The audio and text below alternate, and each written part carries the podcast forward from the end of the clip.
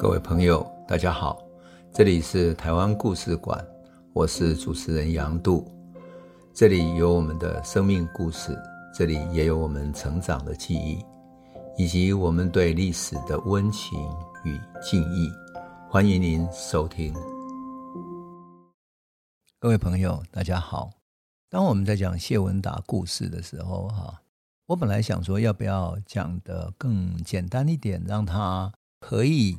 啊，就是作为台湾历史的一个部分，是跟啊文化协会跟台湾社会运动结合在一起看就好了。可是我在做这个研究的时候，我觉得我好想跟我们的朋友分享的更仔细一点。为什么呢？因为我在很多细节里面看到那种文化技术，乃至于这些飞行员的训练等等，甚至于民间的参与热度、热情等等的。你看见那种差异的时候，你会发现啊，为什么在抗战的时候，中日之间的空军会差别那么大？原因就在这里。所以我在讲这些细节的时候，忍不住在想说，那我还是把它讲得更仔细一点好了，因为它有许多故事，代表着什么？代表了一种民间的氛围，而这种民间氛围其实就是日本的氛围，也就是谢文达在日本受训的时候。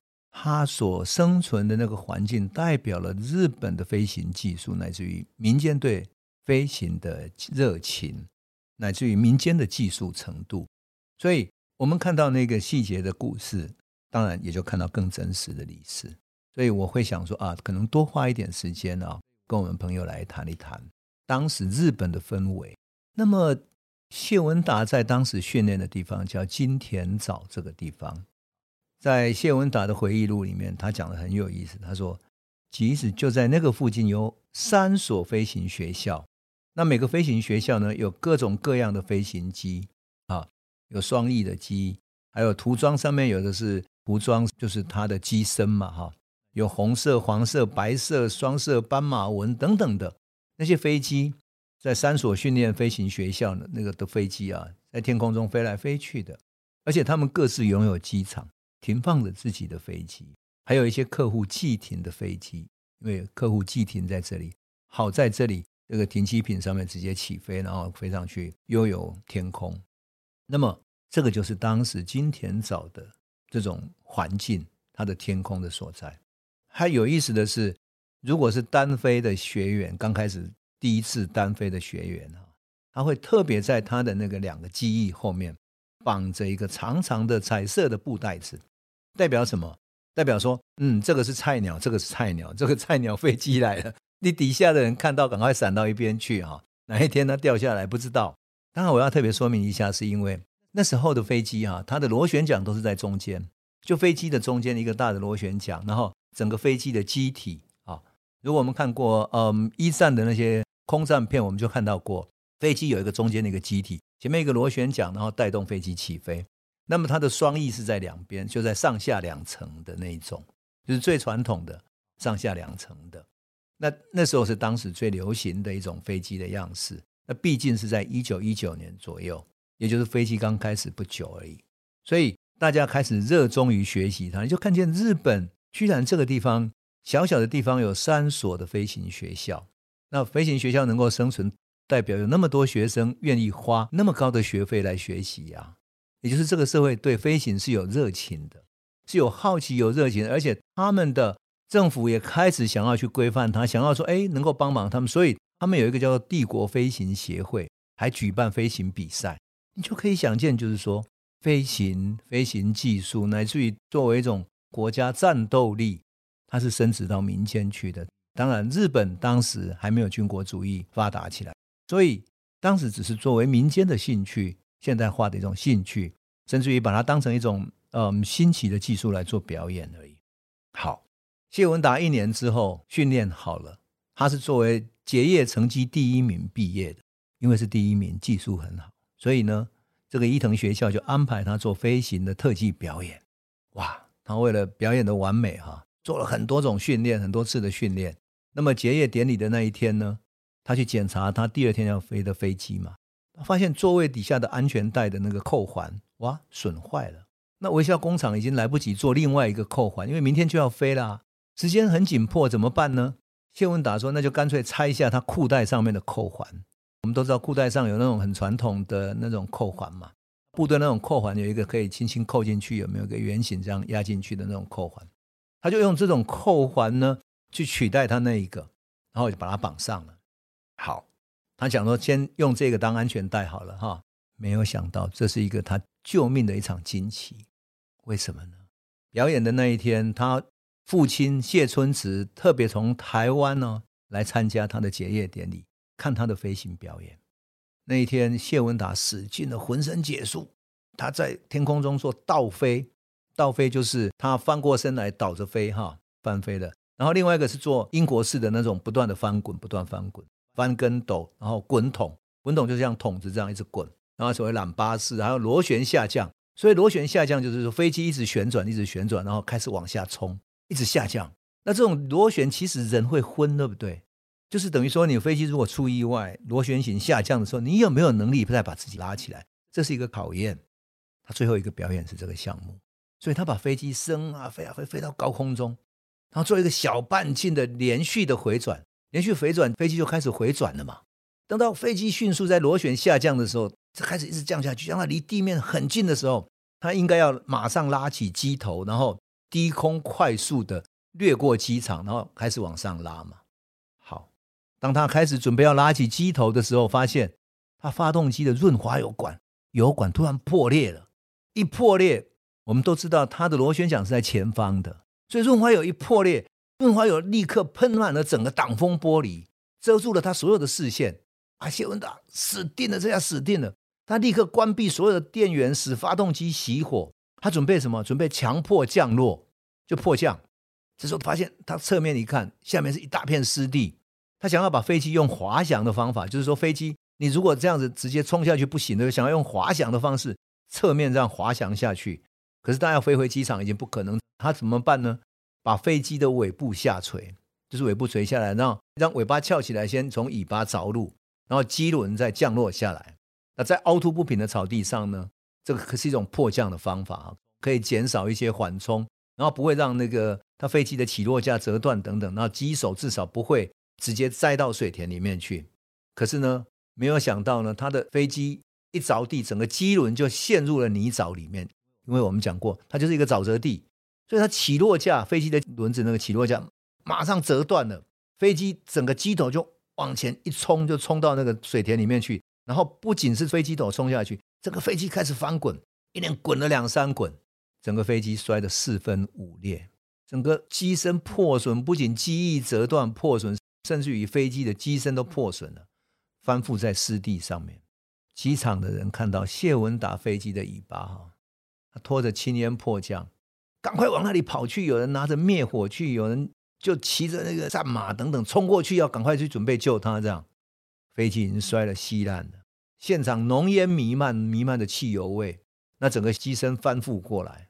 可是，一看谢文达没有在驾驶舱里面，他爸爸谢春子没有看到他，大叫文达文达，然后在沼泽上大喊啊，在风中大喊。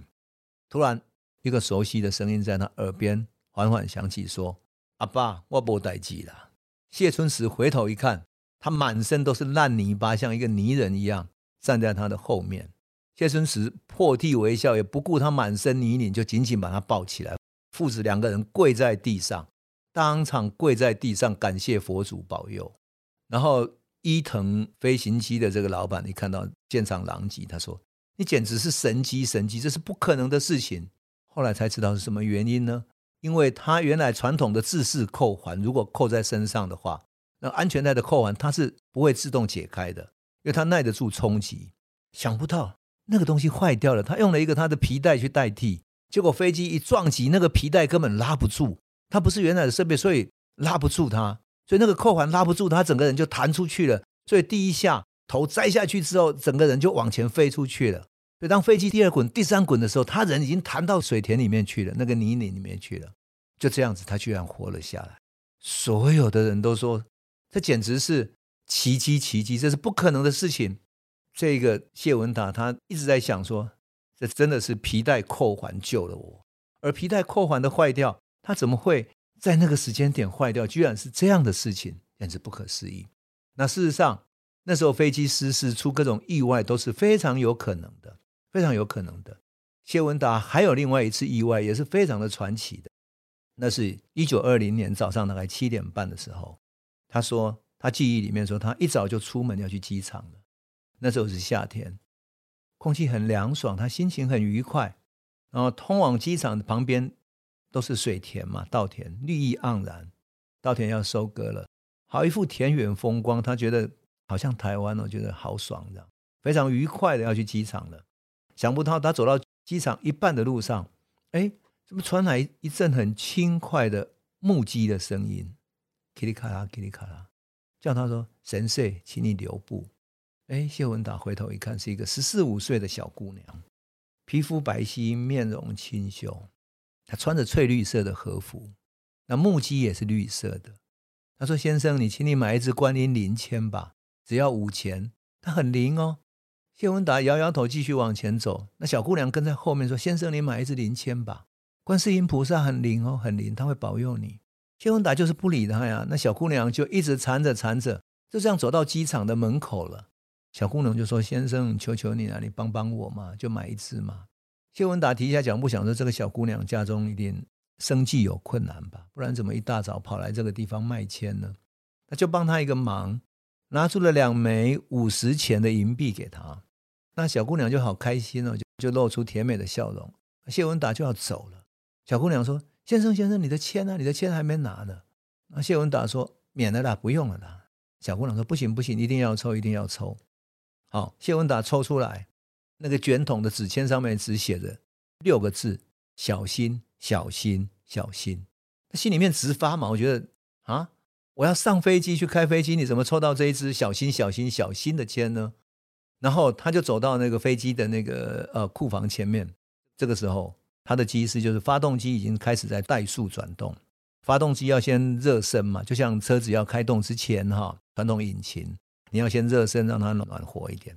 那技工就跟谢文达说：“大将，大将，他就叫他大将哈。”他说：“发动机已经做了两次各五分钟的高速运转了，声音很好，没问题。”心里想：“师傅啊，你发动机在高速运转五分钟看看好了。”哎，这个领班就把往前推进啊，推进就。加油嘛，让他跑快。五分钟以后，谢文达想想说：“你再高速运转五分钟好了。”这是第二次了。好，第二次再加速，然后油门再加。这个领班就有点不耐烦，就继续催，这样子说：“差不多了吧？五分钟到了。”谢文达想一想说：“好吧，那你在高速运转三分钟就好了，再试试看好了。”想不到话没有说完，嘣一声，整个发动机突然爆炸起火。整个发动机原来已经。无法承受，就是其实它本身就有问题了。如果再飞上去高速运转一阵子，它可能就爆炸了，在空中。我们都知道那时候的发动机在空中只有一个发动机啊，所以它如果在上面爆炸，一定完蛋的。他他突然醒觉过来，谢文达突然醒觉过来一样，他想啊，莫非那个小姑娘是来救我的？来回头去找，已经找不到了。然后谢文达自己看看手表，说：“哎，是八点十五分。”他买零签的时间是大概八点左右。那他已经跟他约好早上八点试飞嘛，所以他是迟到了一点点。他想说好，那现在追回去看应该有吧，所以他就赶快用跑的啊，骑上脚踏车，然后呢一路追过去。结果怎么追都没有看到那个女孩子。他看到在田里面工作的农人，就问他说：“哎，你们有没有看到一个小女孩啊？一个绿衣服的少女？”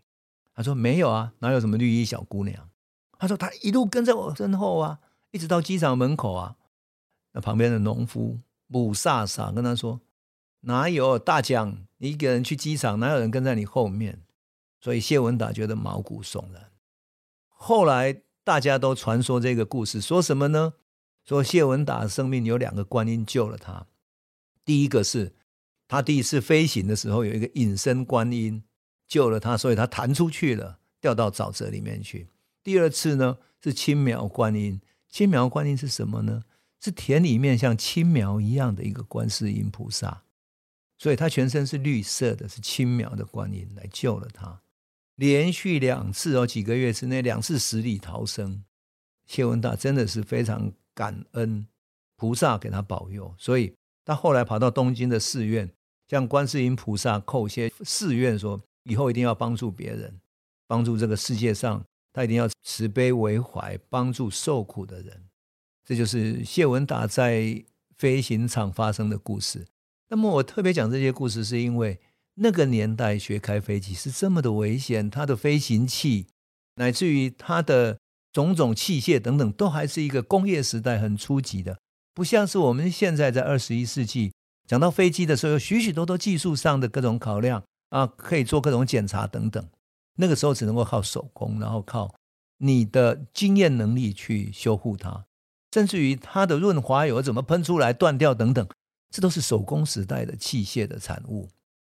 我特别讲这些，乃是说，在日本的民间有这样的航空的训练所，这是民间的哦，而且民间风气如此之盛，所以当我们看到宫崎骏拍《风起》的时候，描述到一个年轻人想要学怎么制造飞机，跑到欧洲去，最后学得飞机的各种制造技术，你就不觉得讶异。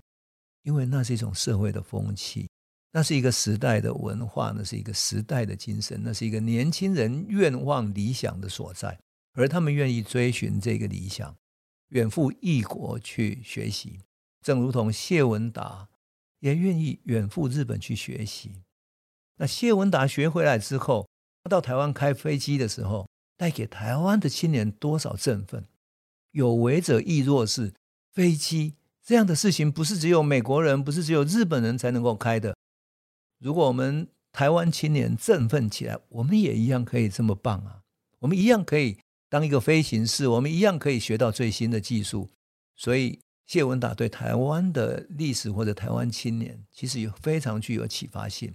那我特别细讲，是因为谢文达就是一个典型，那是一个时代青年的一个典范，而他背后所带出来的故事。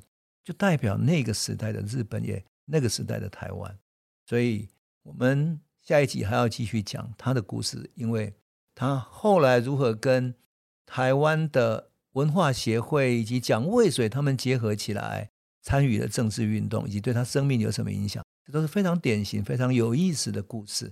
好，我们今天就先讲到这里喽。这里是台湾故事馆 Podcast。我们每周一、周五会固定更新新的台湾故事，请随时关注台湾故事馆粉丝页，按赞并分享。最后，我们工商放松一下：若你对本节目有兴趣，可以购买纸本的《有温度的台湾史》，更方便您阅读。本节目由中华文化永续发展基金会制作，连振东文教基金会赞助。